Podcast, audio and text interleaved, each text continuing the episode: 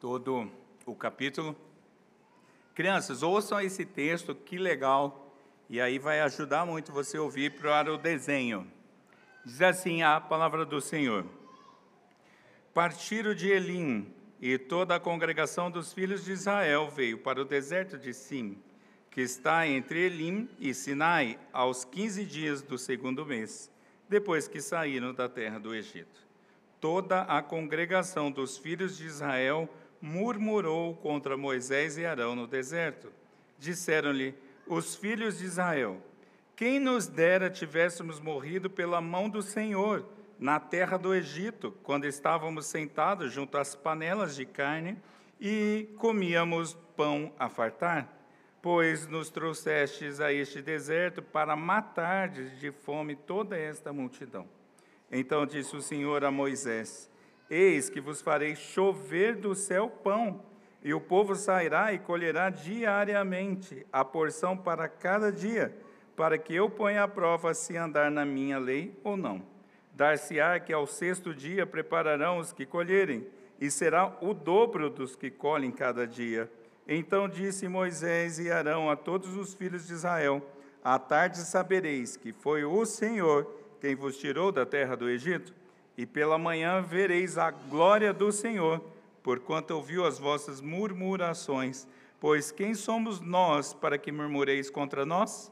Prosseguiu Moisés: Será isto quando o Senhor à tarde vos der carne para comer, e pela manhã pão, pão que vos farte, porquanto o Senhor ouviu as vossas murmurações, com que vos queixais contra ele. Pois quem somos nós? As vossas murmurações não são contra nós, e sim contra o Senhor. Disse Moisés a Arão: Dize a toda a congregação dos filhos de Israel: Chegai-vos à presença do Senhor, pois ouvi as vossas murmurações. Quando Arão falava a toda a congregação dos filhos de Israel, olharam para o deserto, e eis que a glória do Senhor apareceu na nuvem. E o Senhor disse a Moisés: Tenho ouvido as murmurações dos filhos de Israel. Dize-lhes: ao crepúsculo da tarde comereis carne, e pela manhã vos fartareis de pão, e sabereis que eu sou o Senhor vosso Deus. À tarde subiram codornizes e cobriram o arraial, pela manhã jazia o orvalho ao redor do arraial, e quando se evaporou o orvalho que caíra, na superfície do, do deserto restava uma coisa fina e semelhante a escamas, fina como a geada sobre a terra. Vendo os filhos de Israel, disseram uns aos outros: que é isto? Pois não sabiam o que era. Disse-lhe Moisés: Isto é o pão que o Senhor vos dá para vosso alimento.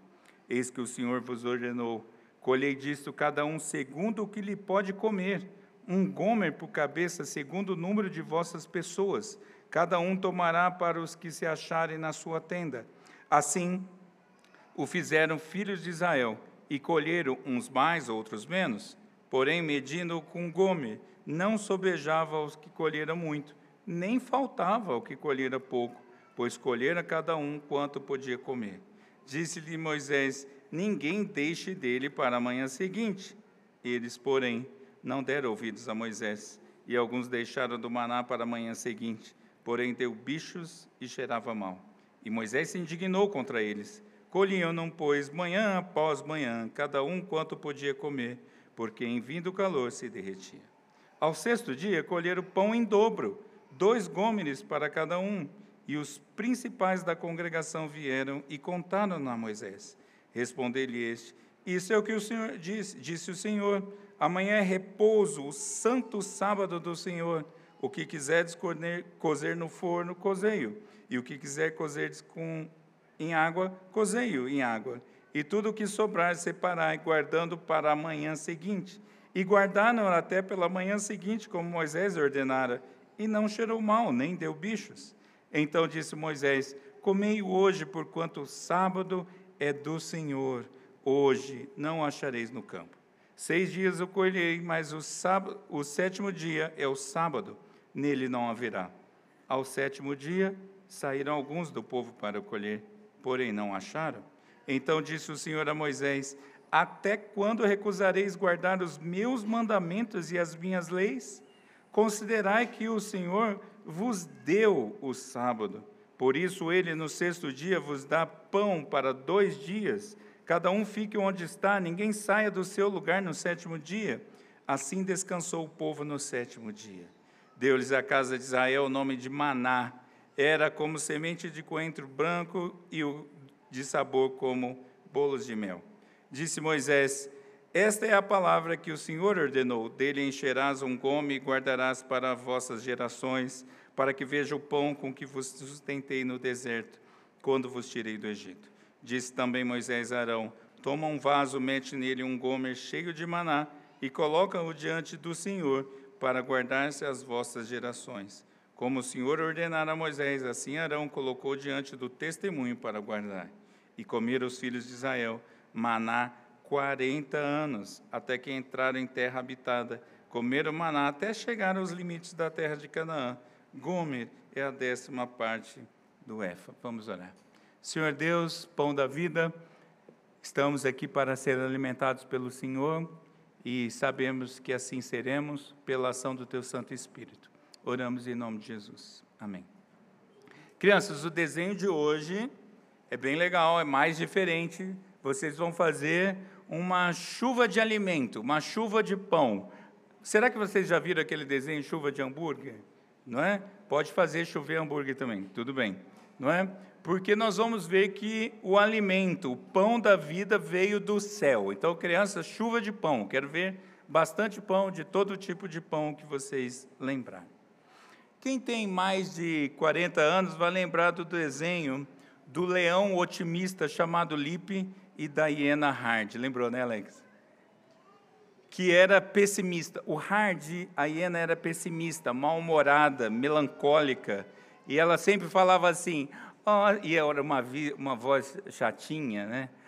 Ó oh, vida, ó oh, azar, é, isso não vai dar certo. Ela repetia isso todas as vezes que tinha alguma história, né? E, e curioso que para esse espírito derrotista, esse espírito depressivo, é, deram o nome de síndrome de Hard. Quem fica com essa murmuração está experimentando a síndrome de Hard. O duro é que essa síndrome alcança muitos crentes, e isso não é de hoje. Nós vamos ver hoje os hebreus, que os hebreus estavam experimentando essa síndrome de Hard e como Deus tratou disso. Eu vou passar pela história e depois a gente vai para as aplicações. Fique com a sua Bíblia aberta e acompanhe os detalhes deste texto. Onde nós estamos aqui na história, todo o povo de Deus estava andando deserto, no deserto há pelo menos um mês e meio. Deus segue levando o seu povo do Egito para Canaã. É uma migração geográfica, mas é muito mais do que isso, meus irmãos. É a história da fé, a história da salvação. Isso é uma história espiritual. Deus está levando o seu povo da terra da escravidão para a liberdade, da morte para a vida. Só que parece que teve um probleminha. Estava acabando o alimento. Um mês e meio, a coisa as provisões já deviam estar no fim e o povo já estava com fome. Bom, diante de um problema sério como esse, é realmente um problema sério, o povo deveria fazer o quê? Qual era a, a atitude correta? Bom, eles deviam chegar a Moisés e Arão, falar com Moisés e Arão como representantes de Deus e é, Moisés, Arão, falem com o Senhor. Qual a solução para esse problema? Deveriam ter buscado a Deus. Mas eles continuam repetindo: ó oh, céus, ó oh, vida, ó oh, azar, isso não vai dar certo. Eles ficam reclamando. E, meus irmãos, isso está acontecendo. Veja, capítulo 14, versículo 12. Eles, antes de atravessar o mar, eles falam o quê? Melhor servir no Egito do que morrer no deserto. O texto da semana passada, capítulo 15, 24, eles, diante da sede, eles dizem o quê? Que haveremos de beber. E agora, toda a congregação, perceba esse detalhe, toda a congregação murmura. Aparece várias vezes a palavra murmuração aqui. Só que essa murmuração agora é mais pesada. Eles estão com uma visão míope. Eles dizem que era melhor no Egito com carne nas panelas e fartura de pão. Desde quando escravo tem isso? Isso é uma tolice, uma visão míope. Mas eles não param só aí, eles acusam. eles afirmam que todo o povo, todo o povo, foi levado para morrer de fome no deserto. Eles estão afirmando isso. E eles falam contra Moisés e Arão. Só que Moisés e Arão são representantes de Deus, e o, e o versículo 8, no final do versículo 8, mostra claramente que, na verdade, quando eles falam contra Moisés e Arão, eles estão falando contra Deus. E isso é uma coisa que nós não podemos esquecer. Todo pecado, primariamente, primeiramente, é contra Deus. Eles estão acusando Deus de levar o seu povo para morrer no deserto. Eles não acreditam no Senhor. Meus irmãos, vejam, mesmo depois das dez pragas da travessia do Mar Vermelho, mesmo depois das doze fontes de água e setenta palmeiras que o reverendo Mateus pregou semana passada, mesmo diante de tudo isso, eles não acreditam no Senhor. Bom, diante disso, qual a resposta de Deus? O Senhor vai fulminá-los com juízo? Não. O Senhor responde com graça e misericórdia mesmo diante de tanta tolice, o Senhor promete provisão. Deus promete uma provisão que é sobrenatural, diária e abundante. Deus promete uma provisão que virá do céu, vai chover pão. E, e a palavra aqui para chover é a mesma que Deus usou lá nas pragas para chover granizo. Não vai chover juízo, vai chover pão e algo e vai vir codornizes do céu, vai vir passarinhos voando para eles comerem. E isso não é replicável pelo homem. O homem não consegue dar a solução que Deus dá. E isso vai ser diariamente. E isso vai ser abundante, suficiente para todas as pessoas por todos os dias quem comia mais, quem comia menos, não interessa o tanto de gente que tem ali, não vai faltar pão. Bom, diante dessa promessa, aqui que cabe ao homem, às pessoas ali, o povo precisará, precisará somente de manhã sair, ou à tarde para pegar as codornizes, ou pela manhã para colher o maná diariamente. Eles farão isso por seis dias, e no sexto dia eles vão pegar uma porção dobrada, porque no sétimo dia nem isso eles precisam fazer. Não, meus irmãos, lembra disso, eles estão no deserto, no deserto ali não produz nada, eles não conseguem plantar um, pé de planta, eles não conseguem produzir alimento, eles não conseguem fazer nada. O que eles têm que fazer é sair de manhã para pegar o maná, é só isso, e isso por seis dias. No sexto dia, porção dobrada, porque no sétimo não precisa fazer absolutamente nada. Agora, Deus fala, por que dessa promessa? Tem uma razão para isso, ou algumas razões. Isso é um teste de obediência e confiança. Deus quer saber se eles obedecem e se eles confiam no Senhor. E esse teste vai servir para eles perceberem a presença contínua do Senhor com eles. Deus está com eles todos os dias e eles vão perceber isso na nuvem de glória. Toda vez que a glória do Senhor é manifestada, especialmente nesses contextos, é para mostrar a sua presença, mas também é para eles lembrarem do padrão do cuidado de Deus, um padrão que foi estabelecido no Éden. Olha que interessante, ele, o texto diz que à tarde vai vir carne e manhã vai vir maná. Tarde e noite, provisão para o povo de Deus. Tarde e noite é o padrão de Gênesis 1 e 2. Deus cuidando, toda a criação é de vocês. Lembra desse padrão do cuidado de Deus? E não só isso, esse teste vai servir para eles se achegarem a Deus. Entendam, meus irmãos, uma coisa: deserto é academia da fé. O brasileiro tem essa coisa com deserto. Ai, estou no deserto, está ruim quando eu tive o privilégio de Israel, o, o, o, o, judeu, ele gosta de deserto. Deserto é lugar de provisão, deserto é lugar de você ser protegido de inimigos, deserto é lugar de fuga na hora dos problemas, Deserto para Deus é a academia da fé, onde Deus promove um detox espiritual. Eles estão saindo do Egito, como dizem os evangélicos, não dá só para sair do Egito, tem que tirar o Egito de dentro da pessoa.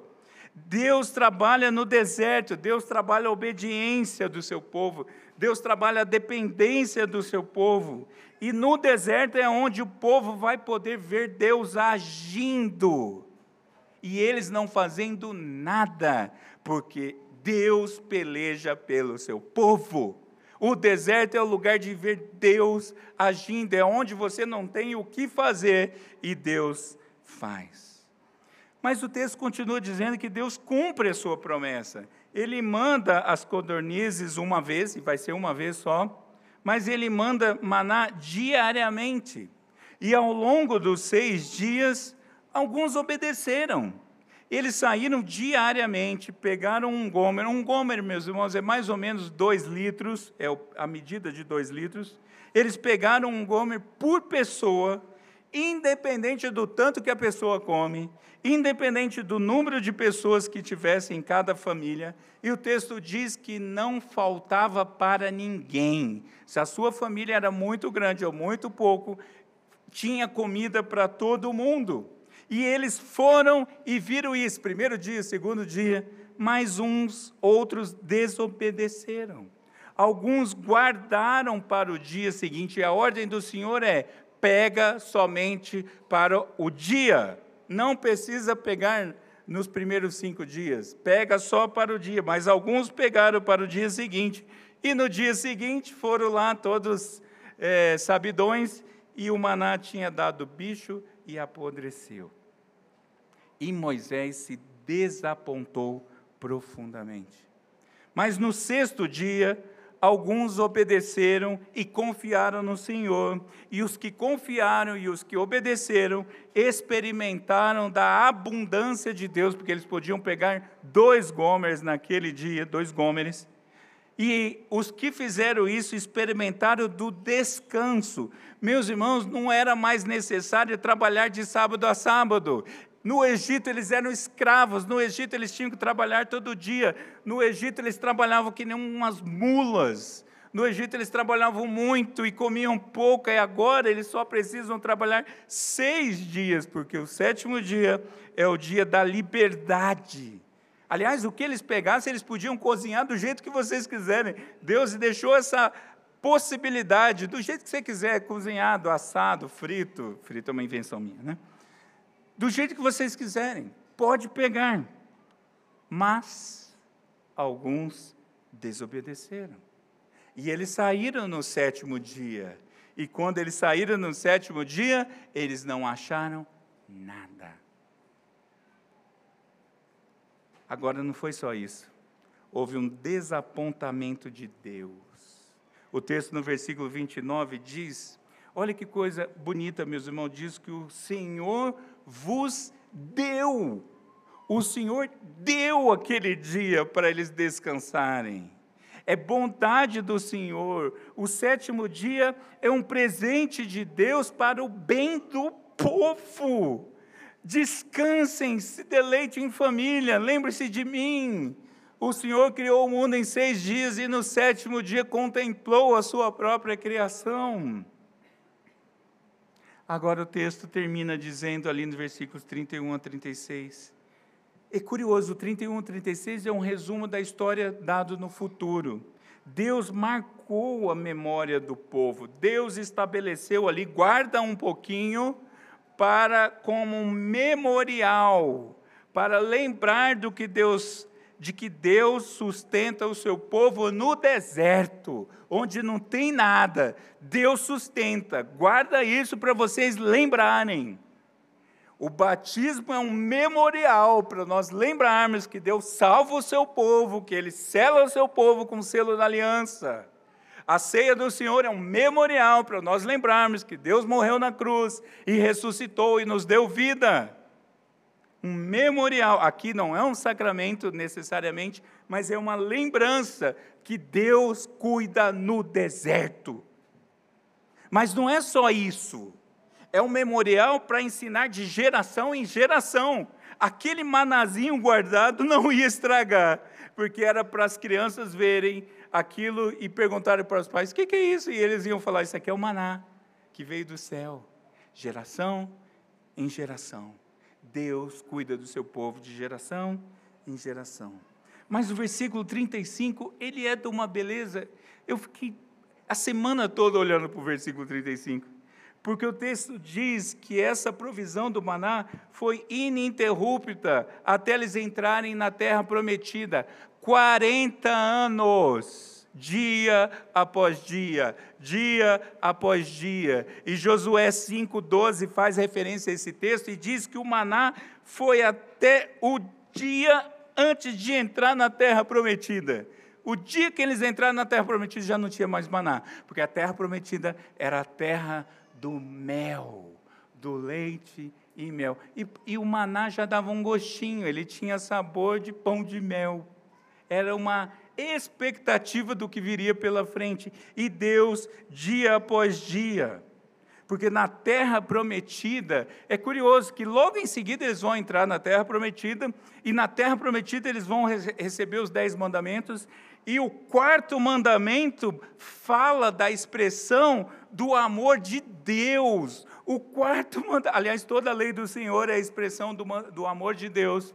Amor a Deus sobre todas as coisas e amar ao próximo como a si mesmo. Mas o quarto mandamento é uma expressão do cuidado de Deus. A obediência do, do quarto mandamento é, é, é, é a expressão da dependência do cuidado amplo de Deus. Deus cuida de tudo. O quarto mandamento vai mostrar que ele cuida da pessoa, ele cuida da família, ele cuida do servo, ele cuida do animal, ele cuida do estrangeiro. O quarto mandamento é para todo mundo. E, e, eu já comentei isso uma vez: o, o judeu, é, ele realmente não conhece a Deus. Se você acha que o judeu conhece a Deus, até hoje ele faz isso. Você vai a Israel, você entra num hotel, o hotel funciona no sábado. Só, só, só que trabalha muçulmano, trabalha qualquer gente. O judeu não trabalha, porque tem que guardar o sétimo dia, né? Mas ele põe outro para trabalhar para ele. Mas o quarto mandamento fala que nem os animais, nem o estrangeiro trabalharia. Porque é para contemplar o Senhor. Que história, meus irmãos. Que história fantástica! Só que essa não é uma história para a gente só ficar contando para as crianças. Claro, contem essa história muitas vezes, mas ela não é uma historinha. Ela é a história da salvação. Essa história é para mim para você hoje. Deus continua esta obra de levar o seu povo da terra da, terra da escravidão para a terra prometida. Nós estamos na terra da escravidão, nós estamos sendo levados para a nova terra. Nós não vamos morar no céu, meus irmãos. Talvez você não tinha lembrado disso. Nós não vamos morar no céu para todo sempre. Nós vamos ficar no céu até a volta de Jesus e vamos viver com Jesus na nova terra. Deus está levando o seu povo desta terra caída para esta terra que vai ser refeita, chamada Nova Terra. Essa é a nossa história. Deus está nos levando, nós somos peregrinos. Por isso que a gente canta peregrinando por todo o monte. Acho que é assim. Peregrinando para a nova terra. Só que, infelizmente, a síndrome de Hard pega os crentes. Tem gente que esquece da presença pessoal e constante de Deus. Tem gente que prefere as ofertas do mundo e os prazeres da velha vida. Ai, como era bom viver a velha vida antes de ser crente. Esse negócio de cumprir regrinha é tolice. A gente pode fazer o que quiser. Viva a vida.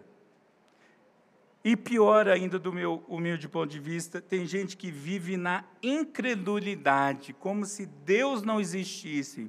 Eu já disse outras vezes: é possível a pessoa dizer que é crente e ser incrédula na prática.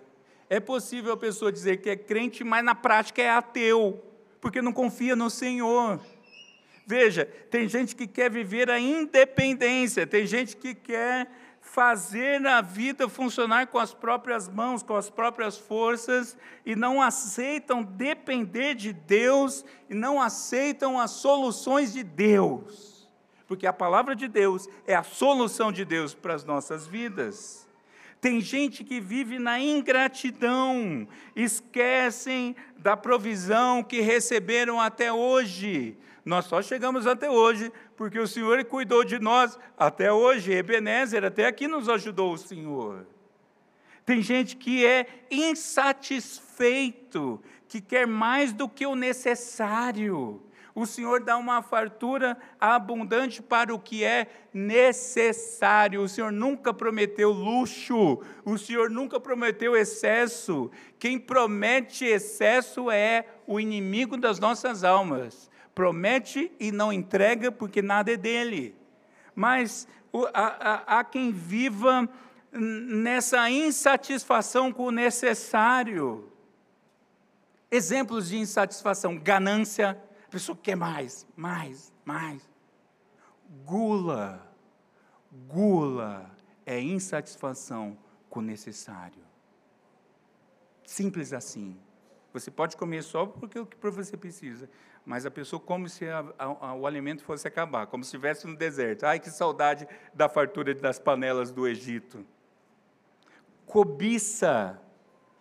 Querem o que não é devido roubam. E roubo você já viu aplicar. Nós vamos ver os mandamentos um por um daqui a uns dias. Roubar é insatisfação. Não é seu, para que você quer aquilo? Adultério é cobiça. Eu quero que não me pertence. Eu não me satisfaço com o meu casamento. Eu preciso de outras coisas. E o mundo promete soluções falsas. Apimenta seu casamento, traz mais gente para dentro dele. Cobiça, insatisfação, desconfiança dos projetos de Deus, ansiedade. A ansiedade, eu não estou falando, eu acredito particularmente que existe uma fração dessa situação que tem a ver com a psiquiatria. Eu, Silvio, acredito nisso, mas hoje em dia essa palavra ela está muito usada de forma muito ampla. Ai, tudo é ansiedade. Não é. Ansiedade dessa que eu estou falando é não confiar no padrão cuidadoso e amoroso estabelecido por Deus. Deus estabeleceu um jeito de viver e esse jeito é bom. Quando eu não creio no padrão de Deus, eu vivo inquieto. Isso toma o meu coração quanto ao que comer, beber, vestir. A conta vai vencer daqui a um mês, pastor. Eu estou preocupado como eu vou pagar. Ué, você está fazendo tudo certo, então o que, que você está preocupado? Avareza Avareza é guardar para o futuro confiando na própria gestão. Eu não estou falando contra a sabedoria de gerir bem os recursos é, para, é, é, enfim, manter a sua vida conforme a sabedoria de Deus. Eu estou falando de confiar na própria gestão. E ele guarda para o dia seguinte, no dia seguinte ele não usa, porque vai que falta, no outro dia ele não usa, porque vai que falta. Isso é avareza é não confiar na provisão de Deus. Mas nós precisamos lembrar de quem é o nosso Deus. O nosso Deus é o Deus da provisão. É o Deus da provisão sobrenatural ainda hoje. E isso significa que nós vivemos confiantemente no Senhor. Ou, em outra palavra, nós vivemos pela fé. O justo viverá pela fé. Por isso que nós podemos dizer hoje: não só de pão viverá um homem, mas de toda a palavra que procede da boca de Deus. Cristo foi tentado nisso. Está com fome, Jesus? Fala para as pedras, elas se transformam, pedra em pão. E Cristo diz: não, não só de pão viverá um homem. E Cristo está citando Deuteronômio 8, que é a referência ao maná. Não só de pão viverá o homem, mas de toda a palavra que procede da boca de Deus. Mas nós temos que também é, termos contentamento com a provisão diária. Eu só tenho que lembrar e até mesmo me relacionar com o Pai, dizendo: Senhor, me dá o pão nosso de cada dia. O pão nosso, Senhor, de hoje. É o hoje que me interessa, Senhor. Eu não quero olhar para amanhã.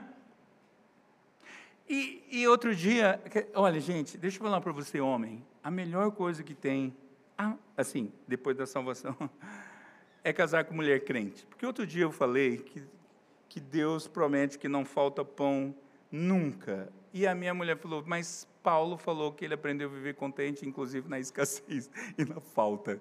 Eu falei, é, realmente, e agora fiquei preso. Né? Mas não, meus irmãos. Porque o que o Senhor está dizendo é a confiança nele.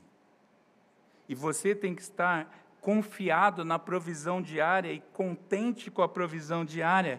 E você, o contentado, o que está satisfeito no Senhor, ele consegue dizer: ainda que me falte toda a provisão para o meu corpo, para a minha existência, todavia eu me alegarei no meu Senhor, exultarei no Deus da minha salvação. Porque é verdade, minha esposa me fez pensar melhor. O crente pode morrer de fome por alguma razão que eu não sei explicar, mas ele não vai morrer da fome do pão da vida. Então, nem isso a gente precisa se preocupar.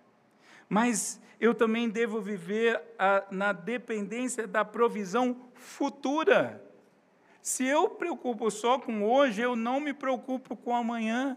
Por isso o Senhor vai me dizer e dizer para você o quê? Não andeis ansioso por coisa alguma. Às vezes a gente não se agarra nas palavras que a palavra de Deus usa. Não andeis ansioso por determinados itens. Não andeis ansioso por algumas coisinhas. Não andeis ansioso por coisa alguma. Nada deveria me abalar quanto ao futuro, porque o Senhor provê amanhã. Meus irmãos, o Senhor já está no amanhã. O amanhã é só para a gente, porque Deus é. Não existe passado, presente e futuro para Deus, porque Deus é. O que é amanhã para nós, para Deus é hoje. Por isso que vai ter provisão amanhã, porque Deus amanhã já é. Nossa, que coisa filosófica. Deus provê amanhã. É a promessa dele. Mas eu sei, meus irmãos, que as coisas do dia a dia nos abalam. Eu sei. Eu sei. Eu sei que vem situações que chacoalham a nossa vida. E eu termino é, olhando para Cristo. Como eu e você podemos viver então da provisão do Senhor. Lembrando de Cristo. Je, meus irmãos, a gente precisa aplicar Jesus na nossa vida diária, na prática. Você crê, quando vai batizar seu filho, você crê que a palavra de Deus é a sua única regra de fé e prática? Creio. Então tá, então vamos lá. Paulo falando aos Filipenses, capítulo 4, versículo 19. E o meu Deus segundo a sua riqueza em glória, há de suprir em Cristo Jesus tudo aquilo que vocês precisam. Jesus é suficiente. É a Ele que nós devemos recorrer. Senhor, tem conta para pagar amanhã, eu fiz tudo o que eu tinha que fazer, Senhor, e o Senhor foi tentado na fome, então o Senhor sabe como é ser tentado dessas formas, então, Senhor, eu entrego a minha vida ao Senhor mais uma vez. Jesus, meus irmãos, é o provedor que provê tudo o que é necessário pelo tempo que for necessário. Até você ser chamado por Jesus para o céu, ou até Jesus voltar, vai haver provisão em Cristo. E a provisão de Cristo, ela é sobrenatural, porque Cristo é o maná do céu.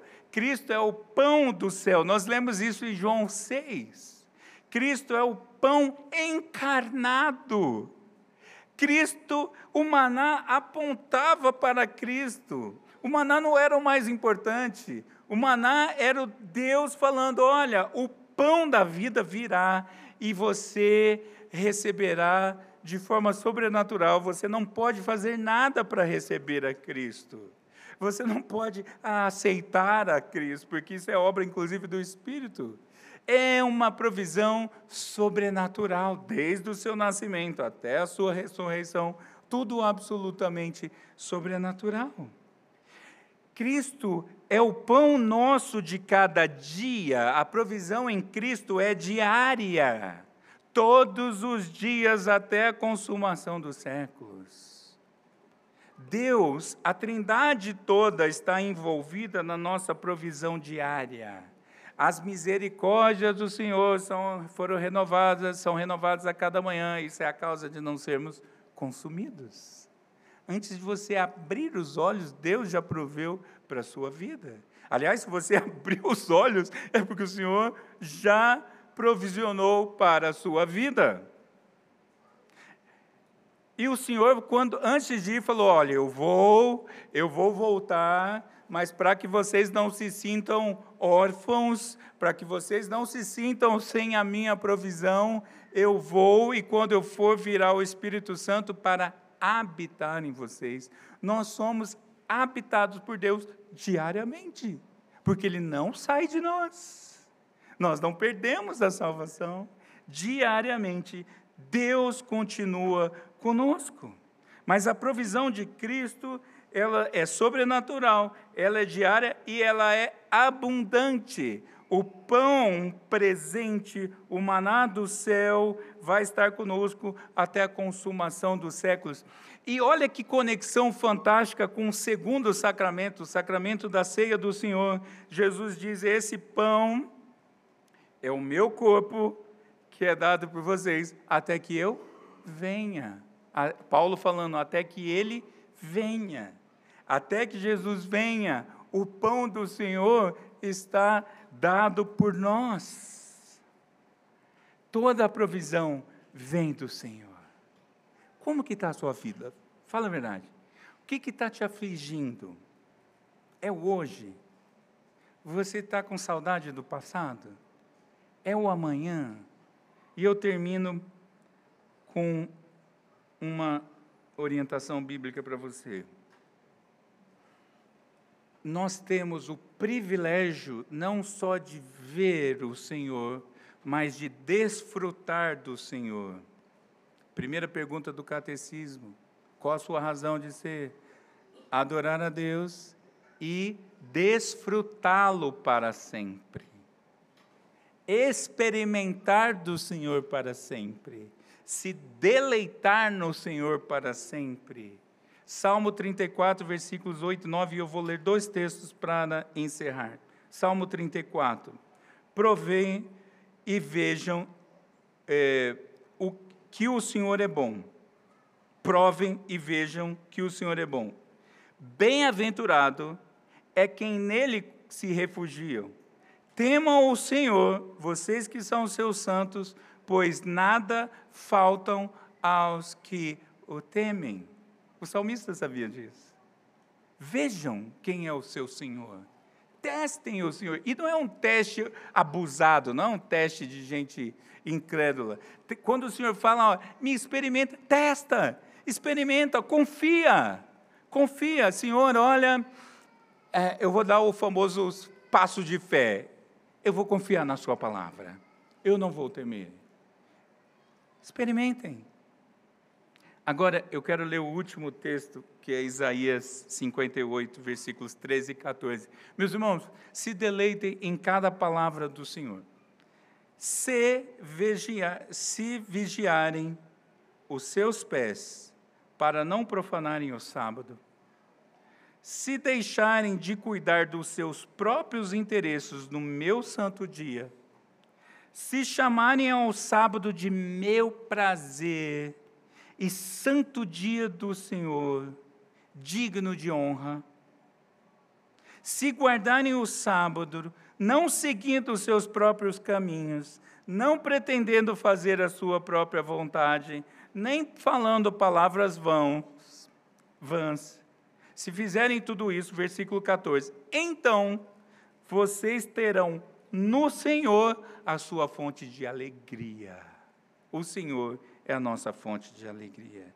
Eu os farei cavalgar sobre os altos da terra e os sustentarei com a herança de Jacó, seu pai, porque a boca do Senhor o disse. Deus disse que cuida do seu povo. Deus não mente.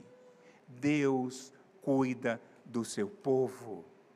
Nós vivemos o sábado do Senhor, nós vivemos o domingo, porque o Senhor então muda do sábado da semana para o primeiro dia da semana. E hoje é o dia do Senhor. Meus irmãos, nós não somos chatos para ficar falando, vem para a igreja, cuida do dia do Senhor. Não é chatice, é deleite. Não se preocupe com amanhã. Desfrute do Senhor. Para que, que você vai estudar? Se você não estudou durante os dias da semana para fazer a prova amanhã, não é hoje que você vai estudar, meu caro aluno. Se você cai na armadilha dos concurseiros que diz no, no domingo estude, porque se você não estudar, tem outro estudando e ele vai tomar a sua vaga. O outro é problema dele, você é do Senhor. Você nem se preocupa com o dia da manhã no domingo, no dia do Senhor. Porque você se deleita na presença do Senhor. Que o Senhor nos avive essas verdades. Ah, eu não sei como eu vou viver amanhã. Eu também não, mas eu sei que o Senhor cuidará de mim. Eu não sei como eu vou fazer para criar meus filhos até o futuro. Eu também não sei, mas o Senhor vai cuidar de mim. Eu não sei como vai acontecer tal coisa amanhã, nem quero saber, porque o Senhor sabe e o Senhor cuida. Que você saia aqui dessa manhã animado, alimentado com o pão da vida, sobrenatural, diário e abundante. Vamos orar. Querido Deus, obrigado pelo pão do céu, Cristo Jesus, o nosso Senhor. Obrigado pelo alimento que não falta aos nossos corações e, quiçá, não falta à nossa boca. Louvado e bendito seja o seu nome. Dá-nos um coração confiados, confiado e descansado nas tuas santas e benditas promessas. Oramos em nome do nosso provedor, Jesus Cristo, o Senhor. Vamos